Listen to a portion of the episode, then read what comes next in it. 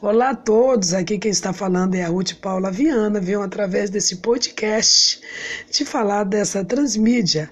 A tecnologia tem crescido cada dia mais e as pessoas precisam também aprender que existe uma vida fora da internet, existe. Né? Quantas pessoas têm adquirido tantas coisas por estar nas redes sociais muito tempo? E é aconselhável não estar, né? ter um controle. Desde 2020, da pandemia, é, muitas pessoas é, ficaram mais conectados e é preciso desmamar.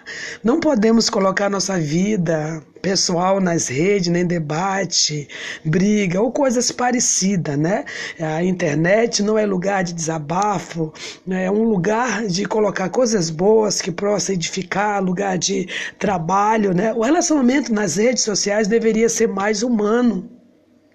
Pensar antes de agir, compartilhar, abrir espaço para conversa, para é, compartilhar amizade sadia, porque tem muitas coisas, né? Não expor crianças, adolescentes, disciplinar, ensinar estar fora das redes, tirar da dependência de conteúdo das redes, aqueles que prejudicam, aqueles que viciam, né? Quantas pessoas nesse tempo, é, não só de pandemia, mas muitas pessoas que dormem tarde, né? O excesso do descontrole pode levar a muitos prejuízos na vida, a falta de dedicação aos estudos, pode prejudicar a saúde. Muitos dormem tão tarde, né? Ficaram muitas das vezes viciados Olha só, a área negativa, pelo uso errado das redes sociais, traz muito estrago para a família, para amigos. Muitos não conseguem viver sem as redes sociais, mas existe uma vida fora das redes sociais, né?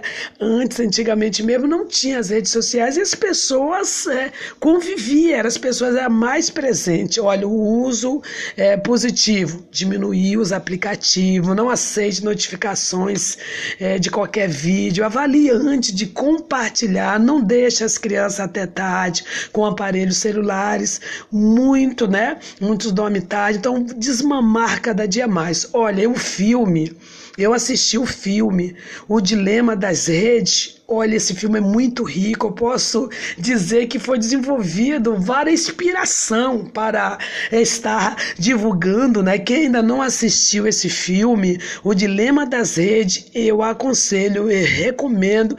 É um filme maravilhoso. Então, se você ainda não assistiu esse filme, O Dilema das Redes, você vai assistir. E através desse filme, você vai desenvolver inspirações sua de como fazer uma reflexão das nossas vidas nas redes sociais. Assiste o filme O Dilema das Redes.